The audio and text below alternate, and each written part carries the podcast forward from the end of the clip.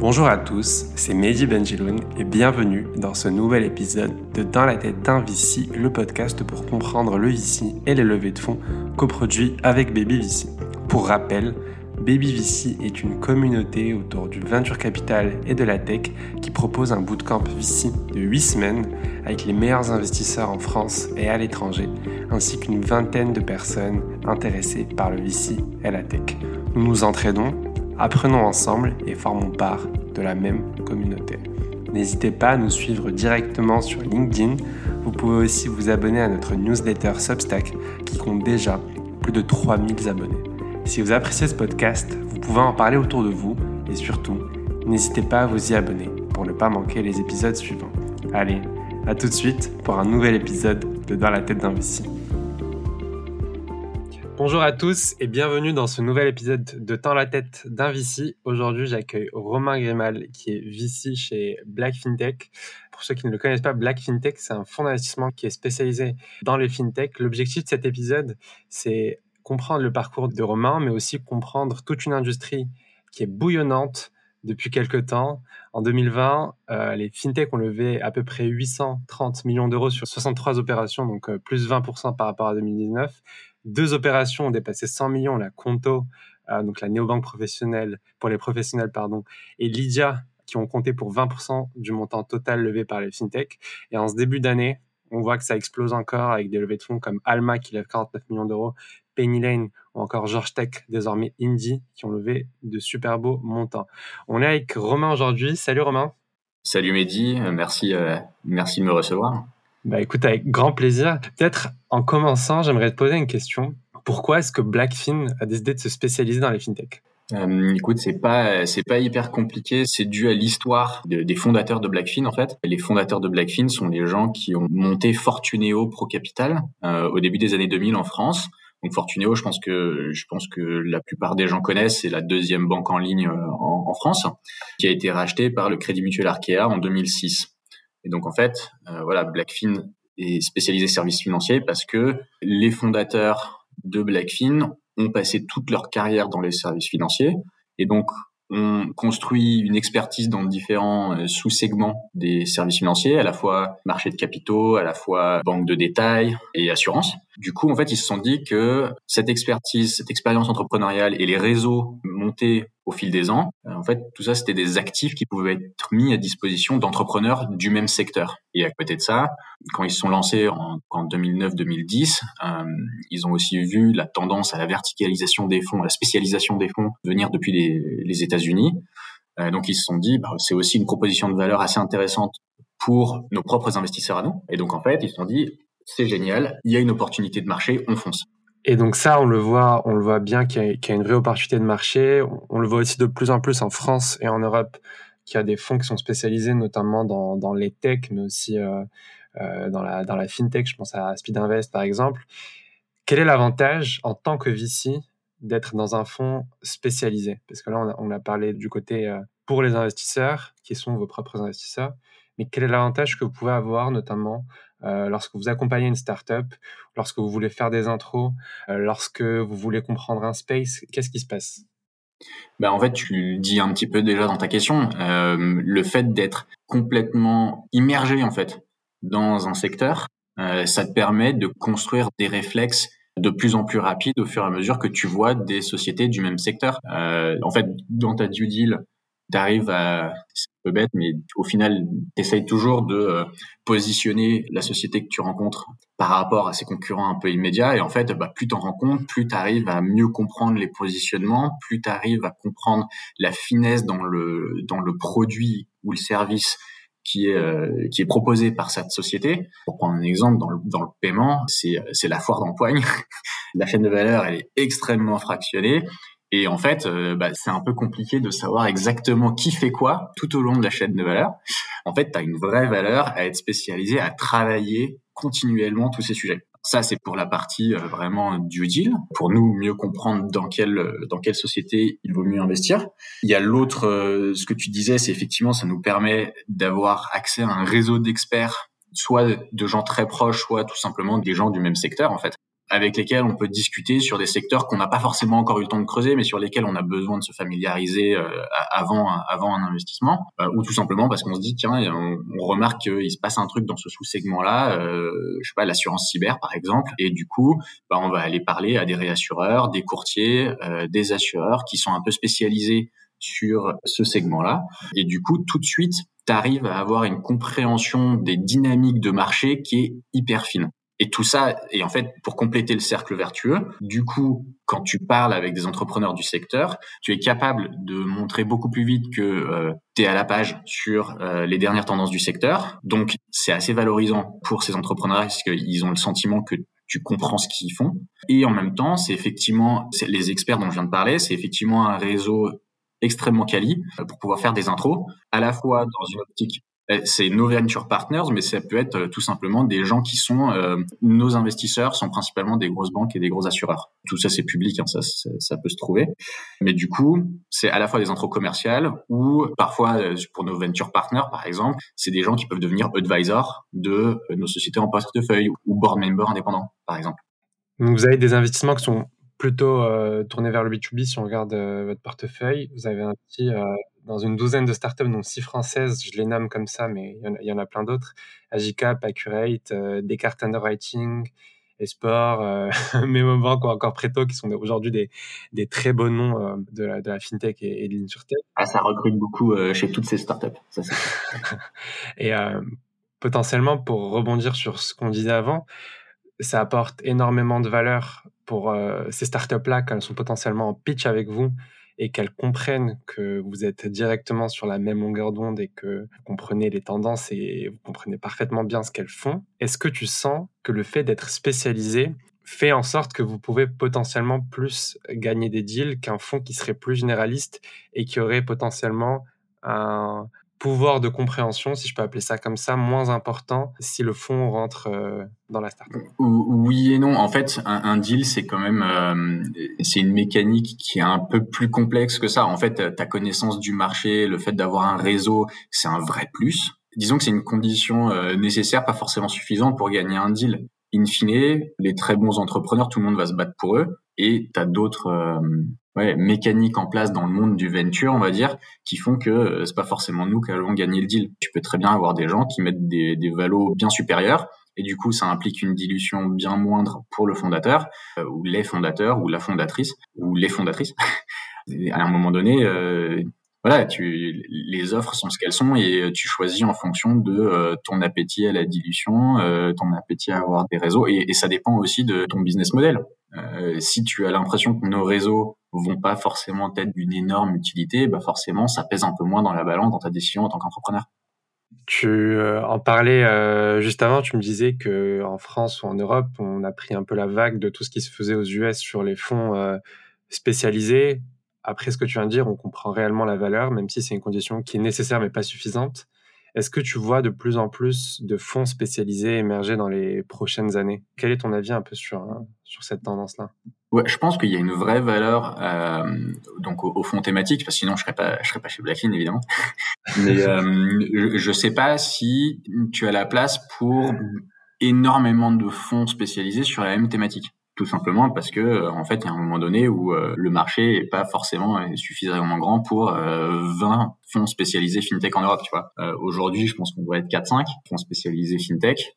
En fait j'ai tendance à penser qu'entre ça et les généralistes qui sont quand même actifs sur toutes les verticales hein, en fait je sais pas si tu as encore beaucoup beaucoup de place pour un nouveau fonds spécialisé pour qu'ils viennent nous, nous voler des deals après, bien évidemment, le monde du venture est ce qu'il est. Il y a beaucoup de capital euh, qui circule.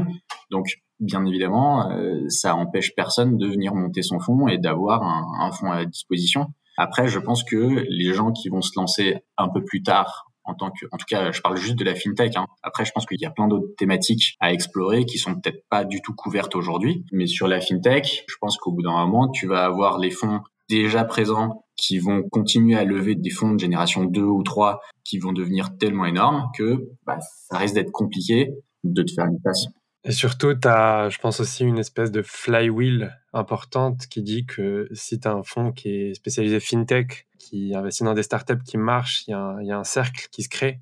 Euh, les investisseurs réinvestissent, les entrepreneurs connaissent la marque, les entrepreneurs parlent entre eux et, et, le font gagner en réputation. Et ce qui fait qu'un qu'il y, a un cercle qui se crée. Bien sûr, c'est aussi pour ça que euh, les fonds généralistes ont aussi leur mot à dire sur tous les deals fintech, parce que Blackfin, euh, tu vois, nous, le fonds VC, il a, il a grosso modo trois ans et demi. Euh, forcément, en face, quand tu as des fonds américains qui ont financé les stars de la Silicon Valley, bah forcément, euh, tu as un réseau spécialisé et en face, tu as euh, des gens qui ont financé euh, Apple, Cisco, Airbnb, Facebook, tout ce que tu veux. Bon, il y a match quand même. faut rester humble aussi.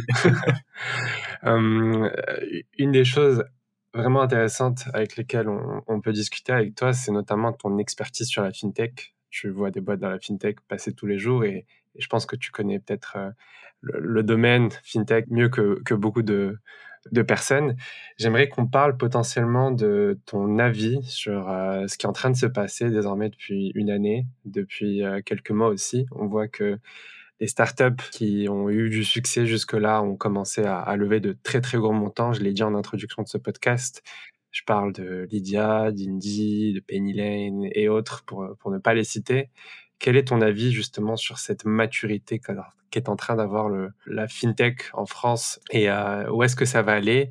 Est-ce qu'il y a des choses qui sont importantes à, dire sur ça? Et aussi, j'aimerais bien avoir ton avis peut-être sur, euh, sur des startups qui sont en train de devenir des, des méga apps ou euh, à la base, on a commencé avec une fonctionnalité et maintenant on parle de plusieurs startups, notamment je pense à, à Lydia ou à, à, Luco par exemple, qui proposent d'autres produits, notamment des, des produits d'assurance ou de prêt, etc.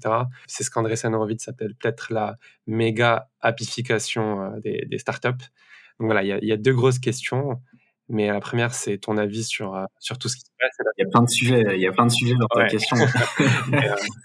Euh, Ouais, non, sur, je pense que effectivement sur ta première question sur la maturité de l'écosystème français, je pense que c'est indéniable. Mais je pense que au-delà de la maturité, je pense qu'il y a un effet rattrapage en fait par rapport au Royaume-Uni et en Allemagne. Moi, je regarde ça un peu de mon, de mon prisme de VC européen. Euh, je viens de je viens de déménager pour Blackfin à, à Francfort et donc euh, nous on, on essaie d'investir vraiment partout en Europe et euh, et en fait c'est vraiment un effet de rattrapage qui est à l'œuvre. Je pense que il y a quelques années, pour des raisons un peu fantasmées, je pense, par des VC européens euh, ou américains, la France n'était pas forcément une destination très prisée pour euh, l'investissement direct dans les startups. On va pas faire l'histoire, je pense qu'il y a plein de facteurs qui ont contribué au fait que euh, la France est devenue un hub à startups extrêmement fertile.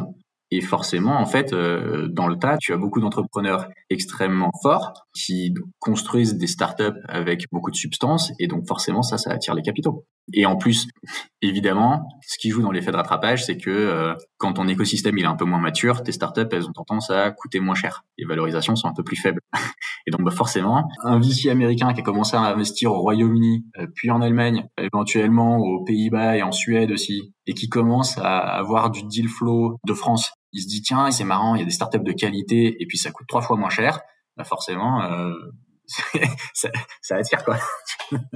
dans, dans quelques temps dans d'autres pays européens parce que je pense que c'est une dynamique qui est vraiment euh, bon, européenne, mondiale et que les pays sont en rattrapage aussi et que oui, demain, complètement. Je pense que demain ça sera les, ça va ça va ça va s'étendre à l'Espagne, au Portugal et, et ensuite euh, en Europe de l'Est. C'est c'est évident, mais c'est c'est un process qui a besoin de de prendre son temps en fait.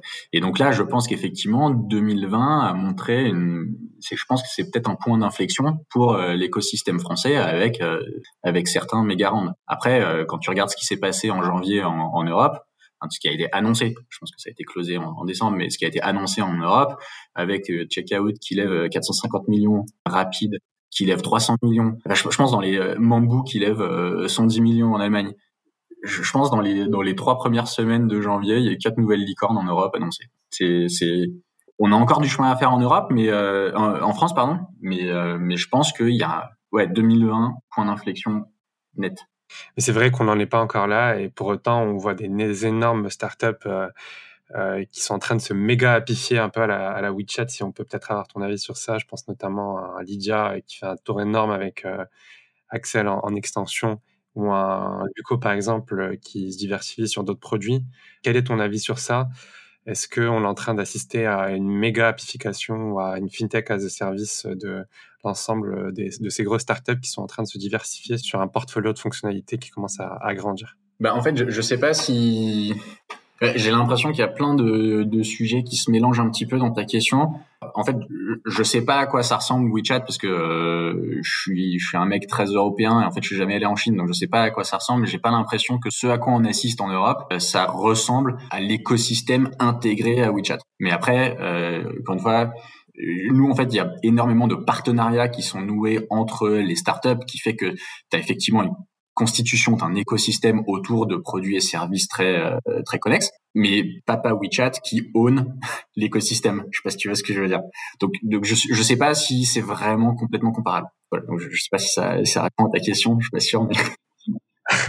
Non, bah, je pense que ce qui est intéressant, c'est que WeChat, par exemple, euh, c'est une application pour tout, alors que là, ma question, c'était plutôt tournée vers euh, une application fintech où tu retrouves énormément de produits de finance et d'assurance bah, Je pense qu'on est encore qu'au début.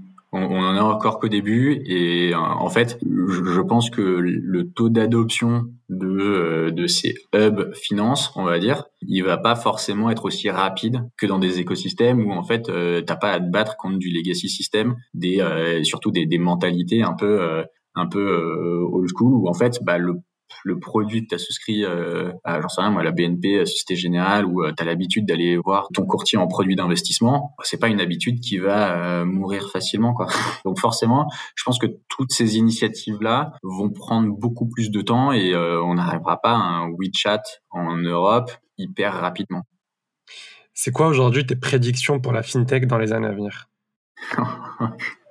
vaste sujet. Je crois que chez nous, l'expert boule de cristal, c'est Michele chez Blackin. Il y a, y a, un super article pour, euh, enfin, du moins pour pour 2021. Je sais pas pour les futures années, mais euh, les prédictions fintech.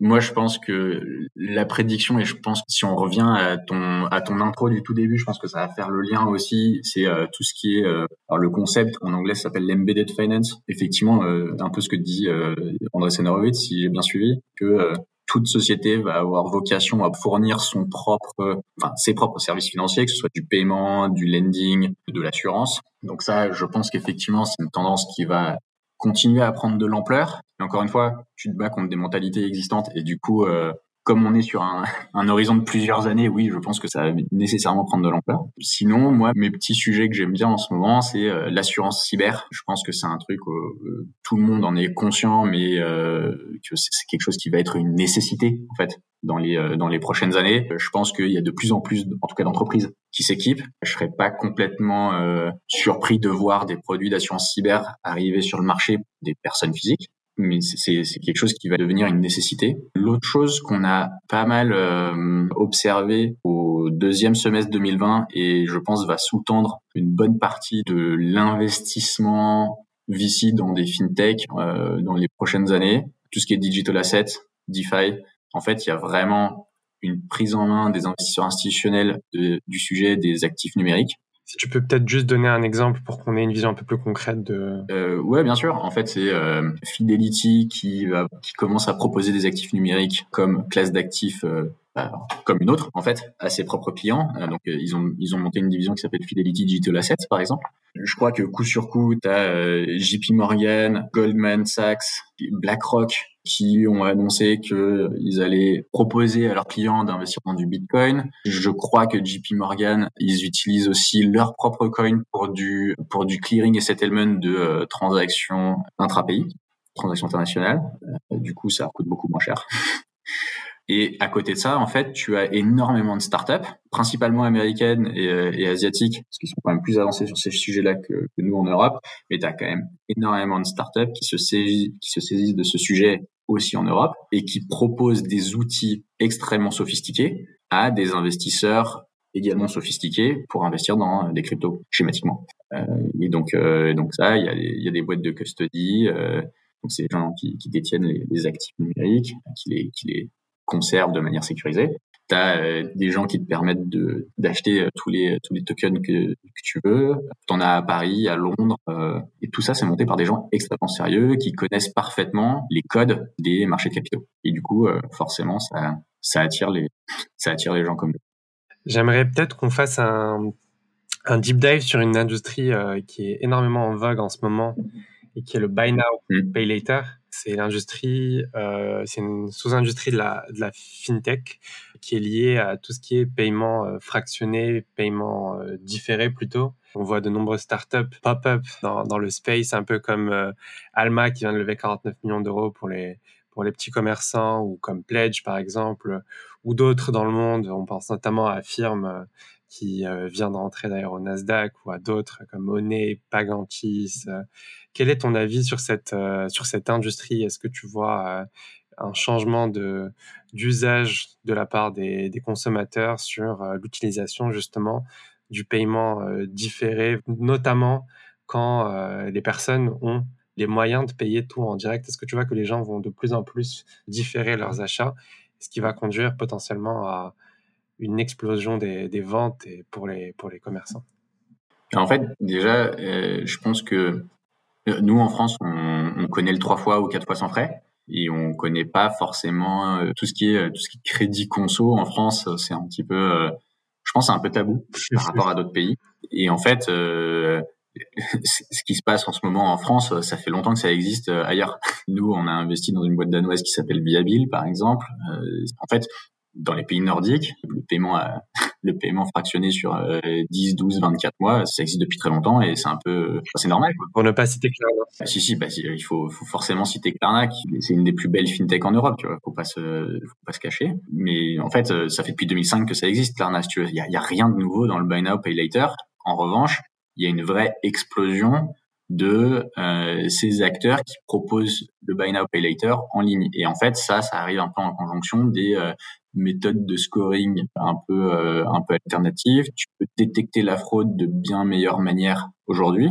Euh, et donc en fait, quand tu fais du crédit conso, quand même, tu as de l'argent peux perdre de l'argent quoi en tant que en tant que prestataire. Euh, du coup, euh, du coup, je pense que voilà, les technologies actuelles font que tu maîtrises beaucoup mieux ce risque et du coup, c'est beaucoup plus facile de proposer ce genre de produit. Un autre effet qui vient du côté parce que en fait ces gens-là elles prêtent de l'argent mais il faut bien qu'elles le prêtent euh, enfin cet argent il vient bien de quelque part parce que en fait le marchand lui récupère le cash tout de suite et donc en fait le fait d'avoir des taux d'intérêt à quasiment zéro, tu as énormément de cash sur le marché. En fait, tu as plein de gens qui savent pas quoi faire de leur argent et qui sont tout à fait d'accord pour retrouver du rendement, de mettre à disposition une partie de, leur cash qui dort quelque part à des sociétés qui vont faire du crédit conso, parce que le crédit conso, en général, les, taux d'intérêt sont, euh, sont assez élevés. Alors, faut savoir qu'en France, on a un régulateur qui est probablement le plus euh, plus protecteur parce qu'il y a un taux d'usure max qui est probablement euh, il fait partie des plus faibles en, Europe. Mais euh, mais voilà c'est c'est pas complètement surprenant que le le buy now pay later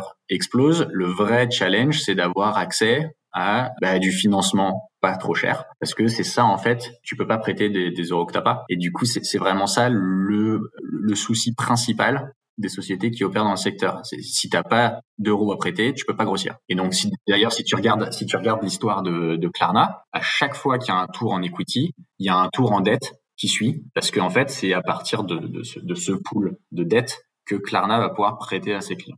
Donc, potentiellement, quand on voit une énorme levée à la Alma ou autre, euh, il y a une bonne partie de dette qui est censée euh, financer justement euh, ces prêts-là. Ouais, alors en général, c'est jamais dit dans la dans dans le dans le communiqué de presse. Euh, je sais pas si Alma c'est tout en equity et qu'ils vont chercher de la dette après euh, ou si euh, il y a un bout de dette, un bout d'equity. Donc ça, faudrait leur demander euh, en direct. Mais après, Alma c'est une, une, très belle société. Moi, ce que je comprends, c'est que ils proposent un produit extrêmement simple pour les marchands et en fait traditionnellement en France, euh, le, paiement 3-4 fois sans frais, c'était un peu réservé aux très gros marchands qui pouvaient dealer avec Sofinco, euh, CTLM, euh, Alma, ce qui permet, c'est de démocratiser ça pour euh, des petits marchands qui n'ont pas pas forcément les, reins aussi solides que que des Galerie Lafayette par exemple. Pour autant, ce qui est très intéressant dans ce que tu dis, c'est que euh, on arrive de plus en plus à détecter les fraudes, à comprendre les risques de d'insolvabilité, etc. Et pour, euh, pour avoir regardé ce qui est intéressant avec la, j'appelle ça la non-présence de Klarna en France, c'est que Klarna dépend beaucoup euh, de ce qu'on appelle les crédits bureaux, confirme-moi si mmh. c'est ça, et qu'en France, c'est, je pense, l'un des rares pays dans le monde qui n'en propose pas. Voilà. Et que justement, Alman, euh, pardon, Klarna ne peut pas se reposer sur ce système-là pour, pour traquer la potentielle fraude. Bah, après, en fait, je crois que Klarna a quand même prévu de venir en France. C'est juste que pour eux, c'est plus facile de s'internationaliser dans des pays où ils peuvent euh, où ils peuvent acheter l'historique de crédit d'une personne qui demande à, qui demande un, paiement euh, fractionné. donc, euh, bah, forcément, la, la, France devait probablement pas être la priorité. C'est un peu ça qui d'ailleurs permet à des gens comme Alma ou Pledge bah, d'occuper le terrain avant que Klarna arrive. Et ils font très bien. Après, je, je, en fait, je suis pas certain que la barrière à l'entrée pour un Klarna soit si énorme que ça. Maintenant, si Alma euh, ou Pledge on, occupe complètement le terrain, en fait, pour un marchand, si tu as déjà une solution qui fonctionne avec Alma ou Pledge, c'est pas forcément évident que tu viennes euh, switcher sur Klarna. Euh, il y a un autre truc qui, je pense, est pas encore complètement clair et qui vient de se matérialiser euh, vraiment la, semaine dernière au, au Royaume-Uni, c'est que en fait, bon, sous le double effet de la, pandémie et de, l'explosion des des, solutions de, de, de, paiement fractionné différé, en fait, il y a plein de gens qui apparemment euh, sont en difficulté de remboursement sur tous leurs achats de Noël. Et donc, le Royaume-Uni est en train de se demander si... Et il y a beaucoup, beaucoup d'acteurs au Royaume-Uni. Hein, euh, il y a Klarna, il y a Divido, il y a DividePay, euh, il y en a plein, je, les oublie, euh, je pense j'en oublie, euh, j'en oublie encore une grosse dizaine facile. Mais euh, du coup, voilà, il y a aussi une, la question de la, de la, protection du consommateur. en France, nous, on est plutôt bien, on est plutôt bien de ce côté-là. Parce que c'est facile, hein. au final, tu te dis, bah, ça me coûte que un tiers ou un, quart ou même un dixième si tu l'étales sur plus longtemps ton paiement, euh, et du coup, bah, tu fais des folies. Pour autant, qu'est-ce qui se passe euh, On va peut-être, c'était ma dernière question par rapport à cette industrie qui est ultra intéressante à, à voir euh, naître en France et à observer à grandir par le futur. Qu'est-ce qui se passe si demain, moi, je vais acheter quelque chose et j'utilise une solution comme Klarna, Pledge ou Alma? Qu'est-ce qui m'arrive si je n'arrive pas à financer les, en France, je sais pas, mais a priori, il y a, en tout cas, ce qui se passe en général, c'est que euh, si tu n'arrives pas à payer 60 euh, jours après la date de ton paiement, euh, normalement, le, le cas est transféré à ce qu'on appelle quelqu'un qui fait du recouvrement de dette. Et en général, c'est, je crois que c'est pas une expérience hyper plaisante je crois qu'en France, normalement, tu as la mention euh, tout crédit doit être remboursé. À chaque fois que tu vois une pub Cofidis ou je sais pas trop quoi à la télé, normalement, il y a la petite mention là, tout crédit demande à être remboursé. Faites attention, euh, tout ça, parce qu'en fait, le, job de la personne qui te fait le crédit, enfin de la société qui te fait le crédit conso, c'est de prêter, euh, parce qu'il récupère des taux d'intérêt dessus normalement. Sauf si c'est juste du 3-4 fois sans frais. Mais du coup, lui, il a quand même plus intérêt à te prêter. Bien évidemment, il a intérêt à te prêter jusqu'au moment où tu ne payes plus. Donc la distinction est, est, est, assez fine, mais son intérêt c'est quand même de prêter le plus possible. Faut, faut faire attention et pas tomber dans dans une trappe à dette. Euh, et après, tu arrives dans des questions très philosophiques de savoir est-ce que c'est la responsabilité des personnes de savoir s'il faudrait prendre ces moyens de paiement ou pas? Et, là, euh, voilà, est-ce que c'est la responsabilité des personnes? Est-ce que c'est le régulateur qui doit encadrer ces pratiques et jusqu'où? Et là, ça devient ça devient ça devient très compliqué comme discussion on arrive aux, questions de la fin. Quelles sont tes ressources pour suivre euh, justement ces, actualités fintech? Je sais que vous avez beaucoup de venture partners qui sont experts et, qui euh, sont notamment présents quand il s'agit de comprendre un, space ou, autre chose. C'est quoi toi tes ressources? Peut-être des, newsletters, des bouquins, des podcasts euh? Bah, en fait, il y a, plein de sources qui existent à droite à gauche. Euh, je me suis pas encore trop mis au, podcast, faut, faut bien le dire. J'aime bien. en fait, c'est plutôt des gens qui sont des gens qui sont spécialisés en fait sur ces sujets. On a un peu partout euh, des influenceurs qui font à la fois du podcast et des newsletters. En général, ça va ensemble. Il y en a un peu plein partout. Je crois qu'on avait fait d'ailleurs un petit post médium chez Black FinTech sur le sujet, savoir euh, les cinq euh, newsletters qu'on suit en, principalement en, en, en, France et les cinq autres en Europe ou 10, je sais plus exactement quel était le chiffre, mais bref, on a pas mal de sources euh, généralistes et spécialisées, et après, euh, et après nous on fait la concaténation de tout ça et, on délivre tout ça euh, sur notre médium. si je peux faire de la pub, de la pub éhontée pour pour nos pour nos actions marketing. et une dernière question peut-être pour terminer ce podcast. On m'a demandé dans BabyVC si, euh, si tu avais une ressource justement pour rebondir à ce que tu disais tout à l'heure sur l'avance des marchés asiatiques, US, etc. Est-ce que tu as une ressource pour te renseigner sur ces marchés-là? Sur les marchés asiatiques, euh, non, le, comme Blackfin, nous on est vraiment un investisseur européen pour l'Europe. Euh, en fait, ce qui se passe en Asie, ou euh, on est plus proche des États-Unis, grosso modo. Ce qui se passe en Asie, on le suit, mais de loin. Et en fait, il y a que les, euh, il y a que les news hyper marquantes comme la disparition de Jack Ma qui, qui arrive chez nous. Quoi. Non, c'est pas vrai. On, on, essaye, de, on essaye de suivre tout ce que font euh, les Tencent, euh, les WeChat Pay, les ces gens-là. Tu vois, on, on essaye de les Ping An. Tous ces gens-là, en fait, comme eux ne sont pas encombrés par des systèmes legacy, en fait, on essaie quand même de de rester un petit peu à la page de, de ce qu'ils font. Mais comme c'est pas du tout notre sujet euh, en termes d'investissement, c'est en fait il y a que 24 heures dans une journée, c'est un peu compliqué de c'est un peu compliqué de, de tout digérer. C'est toute la question de l'allocation de son temps, mais c'est surtout euh, super intéressant de voir ce qui se fait ailleurs. En ce moment, c'est plutôt euh, c'est plutôt en Amérique latine hein, qu'il faut regarder, ça explose de de ouf. bon, on regardera ça. Super.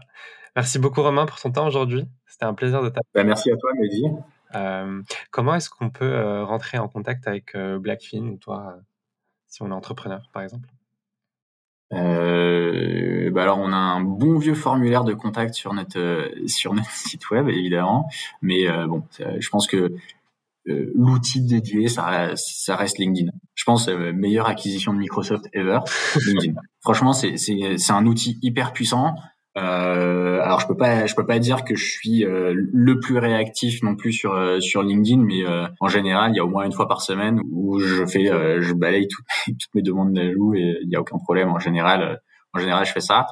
Et, et sinon, en fait, par par impôt, en général, il y a plein de gens qui nous qui nous qui nous envoient des, des opportunités d'investissement et et, et ensuite on prend on prend la balle au bon. Merci beaucoup Romain. À bientôt. Euh, merci Mehdi, salut, ciao. Ciao. C'est la fin de cet épisode de Dans la tête d'un Vici. J'espère qu'il vous aura plu. Merci beaucoup à vous de l'avoir écouté. Et si vous avez aimé cet épisode, n'hésitez pas à vous y abonner pour ne pas manquer les prochains. Si vous avez aimé ce podcast, vous pouvez le noter, le commenter ou le partager sur les différentes plateformes ainsi qu'en parler autour de vous. Si vous souhaitez en savoir plus sur le Vici et comprendre ce qui fait ce métier, vous pouvez vous abonner à notre newsletter que je coécris chaque semaine avec l'ensemble des membres de BabyVC. Merci beaucoup pour votre fidélité et à bientôt pour un nouvel épisode de Dans la tête d'un VC.